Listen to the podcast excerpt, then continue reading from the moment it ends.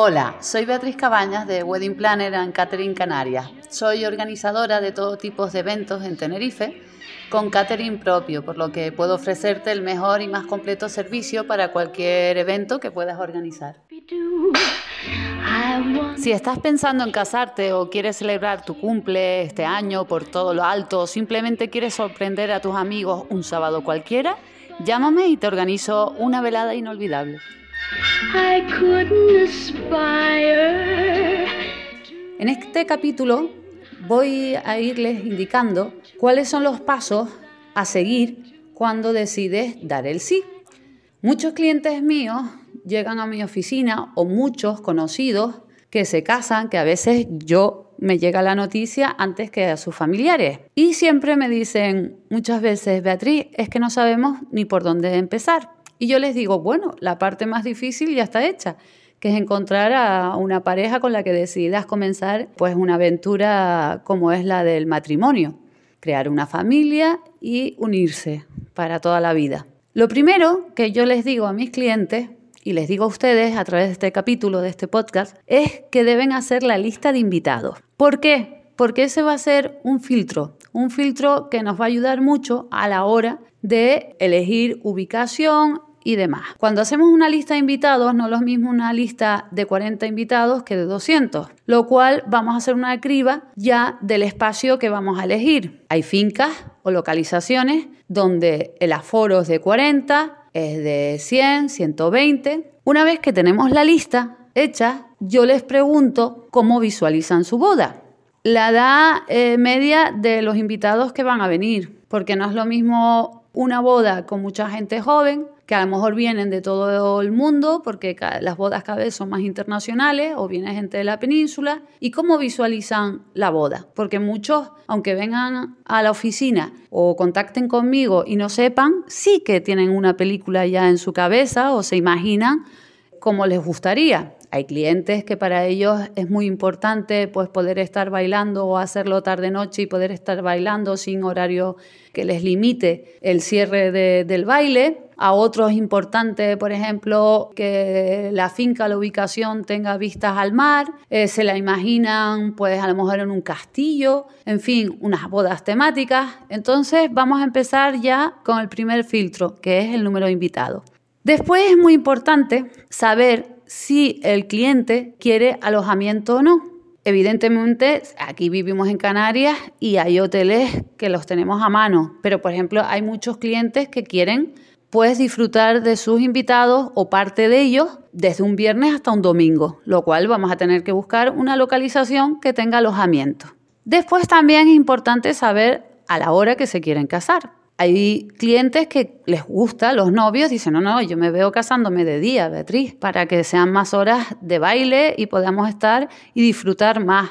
O vienen también parejas que tienen niños, o viene gente mayor y la gente mayor es verdad que les es mucho más cómodo pues ir a una boda de día que la nocturnidad, eh, que empezar a lo mejor el banquete a las 9 a las 10. También es muy importante cómo va a ser la ceremonia, si va a ser religiosa o si va a ser eh, civil. No es lo mismo que tengamos que buscar un espacio, por ejemplo, si 100 personas, pues tenemos que tener una finca que tenga un espacio para dar la bienvenida, que normalmente damos una copa de bienvenida, dar la ceremonia, ofrecer, celebrar la ceremonia y después pasar un cóctel, cena y baile. Y también es muy importante que esas fincas o esas ubicaciones tengan un plan B, porque normalmente usamos, o, sea, celebramos en fincas al aire libre, que son muy bonitas, pero también tenemos que contar que aunque sea verano, puede haber mal tiempo, puede venir un mal tiempo, tenemos que tener un plan B.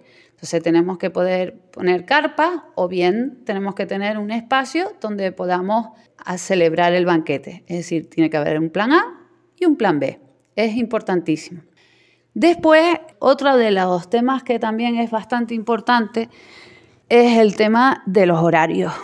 No todas las fincas tienen la misma política. Hay fincas que son máximo ocho horas, otras que no tienen límite de horario, otras que solo te la alquilan de viernes a domingo y tienes que pagar el canon y estar eh, todo el fin de semana.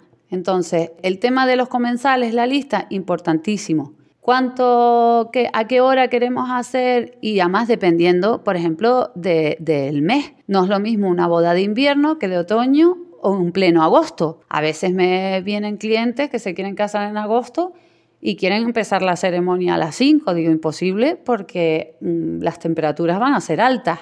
Entonces, ahí empezamos ya a dar los primeros pasos. De ahí hacemos una criba o yo por lo menos que tengo bastante conocimiento de las fincas que ofrecemos, sobre todo en Tenerife, y voy captando la idea, porque además no se olviden, como decía yo al principio, a medida que vamos hablando, me van contando cómo visualizan ellos la película que tienen en su cabeza. Algunos de los, de los clientes, de las parejas que me vienen, para ellos es importantísimo el baile y la barra libre y poder bailar y poder traer una orquesta. Entonces no podemos buscar una finca que tenga límite horario, que tenga problemas con los vecinos o que tenemos cierre, porque nos puede llegar hasta la policía y clausurar la fiesta o hacernos bajar el volumen y tener problemas.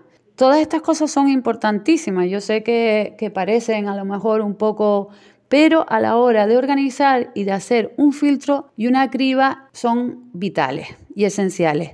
Me ha pasado también que muchas veces los clientes vienen ya pensando en una localización pero cuando ellos me cuentan cómo quieren hacerla y lo que ellos visualizan no tiene nada que ver y digo, pues esa finca es preciosa o tiene estas ventajas o estas desventajas, pero yo creo que no es la que se adapta a lo que ustedes eh, pretenden. Muchas veces, a veces, no muchas, pero a veces nos vamos a encontrar en situaciones que te gusta mucho una finca, pero que la prioridad tuya no se adapta, no se adapta, porque si para ti es muy importante eh, no tener límite de horario, no puedes coger una finca que a las 11 o que te la alquilen solo por 8 horas y que no puedas ampliar el número de, horas, de, por ejemplo, de, barra libre. O hay gente que quiere una orquesta o tener música en vivo. Entonces tenemos que buscar eh, fincas que estén apartadas y que no vayamos a tener problemas con, con la vecindad. Eso es muy importante. Después también la temática. Pero bueno, eso son ya, eh, entraríamos más adelante, normalmente con mis clientes entramos un poquito más adelante porque la temática se va a basar, que lo hablaremos en capítulos posteriores, de las diferentes temáticas. Hay gente muy sencilla que me dice, Beatriz, yo quiero una boda sencilla bien decorada, que sea agradable, pero sobre todo pues que no falte comida, que por supuesto nunca falta, pero hay personas que le dan mucha importancia al tema de, de la parte de alimentos y bebidas, del menú, de la comida, que bueno, también hablaremos en siguientes de los diferentes tipos de servicios que se dan, que también en estas primeras citas siempre vamos a hablar porque si quieres un, por ejemplo, tener una boda tipo cóctel con estaciones, pues tendrás un montaje y es diferente a que quieras, un, por ejemplo, una boda, pues con un cierto protocolo, con mesas, por ejemplo, alargadas y redondas o una mesa imperial, en fin, por eso vuelvo a repetir que es importantísimo saber el número de personas. Y sobre todo los profesionales o en mi caso siempre capto la idea que tiene el cliente de su boda. Y sobre todo las edades en las que va a venir.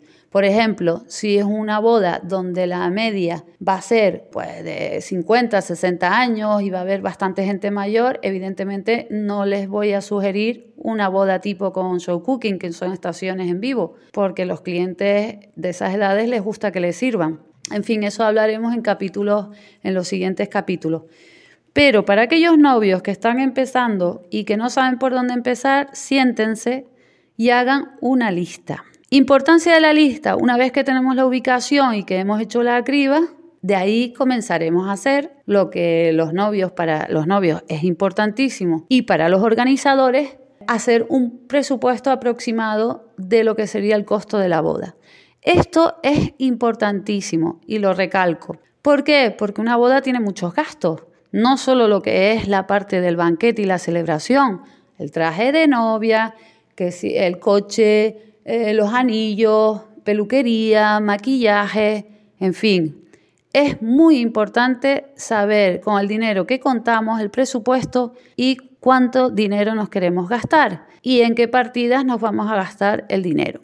Por eso vuelvo, por ejemplo, a la ubicación. Si vamos, si nosotros tenemos ya el número de personas y comenzamos a confeccionar el presupuesto, pues tendremos localizaciones que ya tienen, por ejemplo, carpa incluida, la cual nos viene genial. ¿Por qué? Porque no vamos a tener que, si tenemos mal tiempo o si, por ejemplo, es una boda al mediodía, en verano, pues no podemos mm, almorzar con el sol encima. Tenemos que poner o bien parasoles grandes de 3x3, ¿vale? O carpas dependiendo también de dónde sea el lugar donde lo vamos a hacer, porque a veces tenemos árboles grandes y del horario. ¿Vale? El sol se pone a una cierta hora o sale y ahí estamos nosotros para saber, según el mes, dónde está el sol y eh, las zonas que vamos a tener que cubrir o no. Por eso digo que a la hora de presupuestar, pues habrán fincas que, por ejemplo, a mí me ha pasado que no disponen de carpas y a la hora cuando yo les hago el presupuesto, les digo, sí,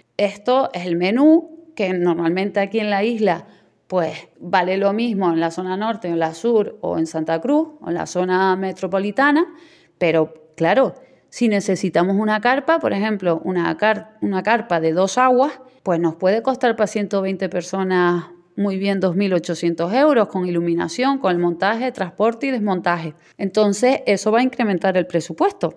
Yo lo único que quiero es que vean la importancia de hacer eh, la lista de invitados, ¿vale? Es lo primero que tienen que hacer, que podría extenderme un poco más cómo tienen que hacer esa lista de invitados. Y de a partir de ahí comenzamos ya a confeccionar la boda, a hacer la criba y yo, a medida que voy un poco eh, haciéndoles preguntas, iré eh, recopilando datos o información para poderles ir ofreciendo las diferentes localizaciones que según mi experiencia y de haber trabajado en ellas, pues pueden ser una ventaja o no. Bueno, eh, no me voy a extender más porque hay muchas cosas que hablar sobre este tema, pero bueno, para los novios que estén pensando ya en casarse, pues ya saben lo que tienen que hacer para que si acuden a una wedding planner, o una organizadora de eventos, porque a lo mejor pues no quieren contratar todo el servicio de wedding planner, porque ustedes pues tienen ya su peluquera, eh, su padre tiene un coche clásico, o tiene un amigo, o lo que sea, y solo quieren que les organice lo que es la celebración, pero no saben ni a dónde ir. O si han elegido el lugar correcto, es importantísimo el número de invitados. Horario de la, fe, horario de la celebración, el mes, por supuesto, ¿no? Que es importantísimo, y las prioridades. ¿Qué es lo importante para ustedes?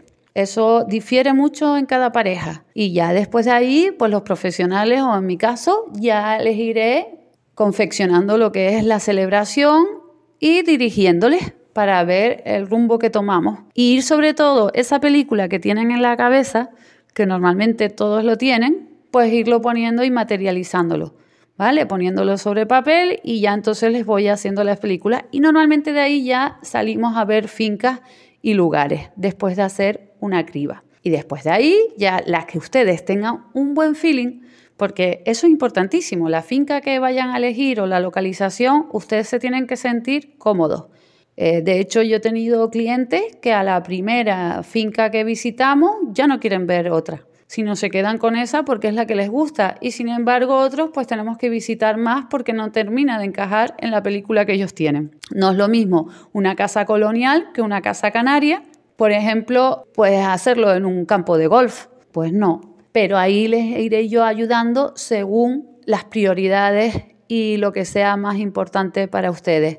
A veces tenemos que sacrificar algo o cambiar el horario para poder para que se puedan dar esas prioridades. Pues bueno, yo espero que les haya gustado. De todas formas, la próxima iremos un poquito ahondando mucho más porque el organizar una boda tiene muchos capítulos, pero todos son bonitos y entrañables y, bueno, y lo bonito no es como dicen cuando haces el camino de Santiago, que es llegar a Santiago, sino el camino que recorres. Bueno, pues aquí empieza el matrimonio la unión una vez que están enamorados y deciden unir esas vidas con el matrimonio, dando el sí, pues ahí empieza de verdad el camino, ¿no? Y para eso estamos nosotros las profesionales, o yo en mi caso, que los vamos a ir eh, conduciendo, aunque como yo siempre les digo a los novios, la boda de ustedes, quienes se casan son ustedes, mi trabajo es hacer que la película y todas las necesidades y expectativas que ustedes tienen pues yo hacerlas realidad y que ese día sobre todo o las días, los días anteriores ustedes puedan disfrutar de sus invitados, ponerse guapas, ir al spa, hacer esa despedida de soltero, que para eso estaré yo, para que toda esa película, pues materializarla y ese día, pues superar además las expectativas de, de mis clientes, ¿no? Que es mi meta siempre. Es lo bonito que el cliente me diga, Beatriz, ha salido todavía mejor y yo no me esperaba que esto fuera a quedar así. Esa es nuestra meta.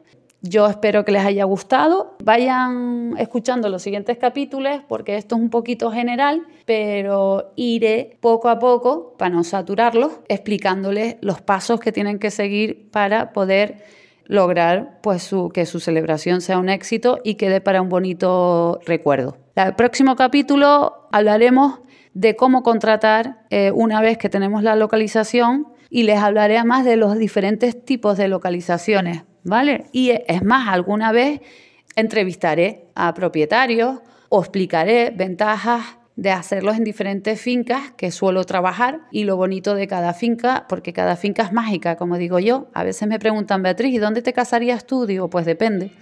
Depende, a lo mejor pues depende, depende, porque todas tienen su magia y todas tienen su encanto pero depende de los novios lo que, vuelvo a repetir, lo que ellos tengan en su mente. Pues nada, espero que les haya gustado, que sobre todo les sea útil y seguimos, espero que me escuchen en el próximo capítulo. Un saludo, gracias.